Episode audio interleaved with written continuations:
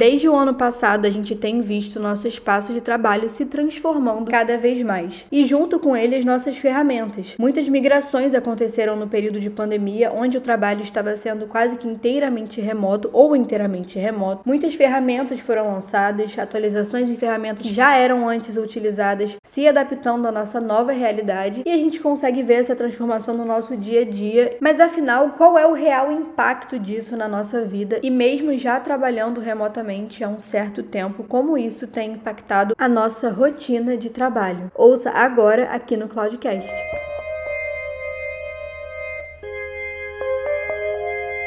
Oi, gente, eu sou a Stephanie e vocês estão escutando o Cloudcast, o podcast aqui da IPNET. E aqui a gente traz dicas para melhorar a sua produtividade e a comunicação na sua empresa ou no seu trabalho como estudante e especialista da área. Além disso, a gente também aborda várias novidades e inovações do mercado da tecnologia. E hoje no Cloudcast a gente vai receber a Lívia para falar um pouquinho sobre toda a transformação que tem acontecido do ano passado para cá no espaço de trabalho. Oi, Lívia, tudo bem? Oi, Stephanie. Bom, como você já falou, meu nome é Lívia e eu trabalho na área de CA na IPNET. Então, Lívia, vamos começar falando um pouquinho mais sobre o assunto, né, que é transformação no espaço do trabalho, né? E uma coisa que a gente pensa muito quando a gente entra nesse assunto é o futuro do trabalho, que inclusive vai ser um dos temas abordados nos nossos próximos webinars, né? Que é um assunto que está correndo muito. Então, eu queria saber um pouco a sua opinião sobre isso, né? Qual é o futuro do trabalho para você? Bom, eu acredito que a gente já está vivenciando o futuro do trabalho, né? E seria impossível falar sobre esse assunto sem citar os momentos momento que a gente está vivendo. A pandemia com certeza antecipou muitas ações e impactou diretamente não só no nosso dia a dia, mas também no modo em que trabalhamos. Eu fiquei um ano sem trabalhar antes da pandemia, é, por conta da mudança que eu fiz para o Rio. E antes eu trabalhava diretamente com pessoas na área de vendas. Então, para mim, esse universo é todo novo, tanto na parte de marketing como na parte do trabalho remoto. Acho que os desafios foram grandes para todo mundo em questão de adaptação, seja para quem está chegando agora nesse ambiente,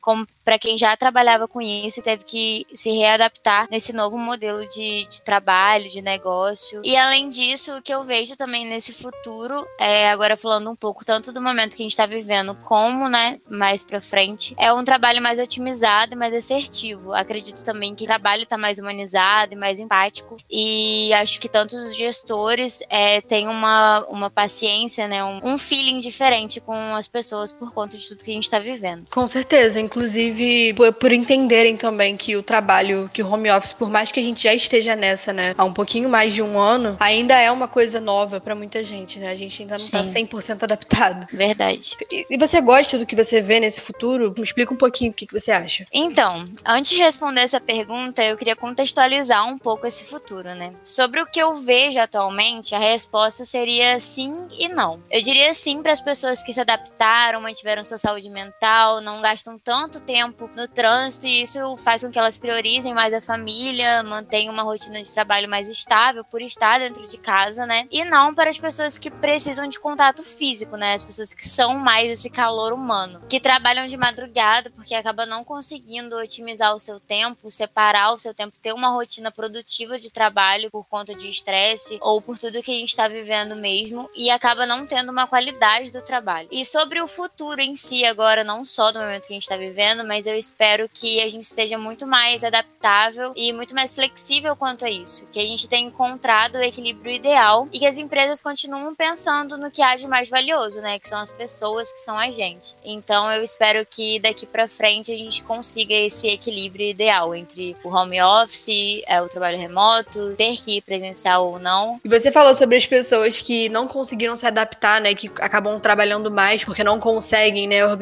o tempo, a gente acaba até passando um pouco mais de tempo em frente às telas, né? Por exemplo, no meu caso, como eu tô fazendo faculdade também, eu saio do trabalho para faculdade, da faculdade para o trabalho, então a gente acaba ficando mais tempo online por não estar tá tendo muitas coisas presenciais para fazer, né? É, e aí surge aquele negócio que a gente chama de esgotamento digital. Você consegue falar um pouquinho pra gente sobre isso? Bom, é exatamente o que você falou, né? O nosso trabalho, o nosso lazer, o nosso descanso, a nossa distração, até o nosso contato com outras pessoas está nas telas. E a gente sabe que tudo em excesso na vida é prejudicial. É, nesse momento, eu sei que a gente não tem muito para onde correr, A gente tem que ficar em casa o máximo que conseguir, né? Respeitar o distanciamento. Mas eu acho que uma forma que para aliviar isso tudo seria a gente encontrar novas maneiras de distração que não estejam só na tela, né? Seja através de, de meditação, de yoga, que está sendo muito praticado agora durante a pandemia, seja fazendo algum exercício em casa, seja pintando, enfim, descobrindo novos talentos até que estejam ocultos pra gente e tentar ao máximo fugir disso, que eu sei que é bem difícil, até porque a gente sai do trabalho, pega o celular para fazer alguma coisa, sai do celular, vai ver alguma coisa na televisão. Então isso acaba fazendo parte da nossa rotina, o que gera um esgotamento, sim. Acho que todo mundo aqui já passou é, pelo período, né, ou pelo dia de não querer nem olhar o celular, de querer sumir, sair das redes sociais porque não aguenta mais. Mas acho que também além de, de conseguir outras formas de distração, de organizar melhor o nosso tempo, eu acho que é fundamental que a gente conte com ferramentas que nos auxiliem no nosso dia a dia no trabalho, para que a gente consiga realmente otimizar esse tempo e trabalhar melhor com as nossas demandas. E eu acredito que o Google Workspace ele oferece tudo isso em questão de otimização, de colaboratividade, de ferramentas que realmente nos auxiliam e facilitam o nosso dia a dia. A gente consegue ver, né, até pelas notícias que a gente vem divulgando no Cloud News, que a Google tem trazido várias novidades em questão de otimização, né? A gente agora consegue escrever uma mensagem pela metade e o Docs já completa, o e-mail já completa.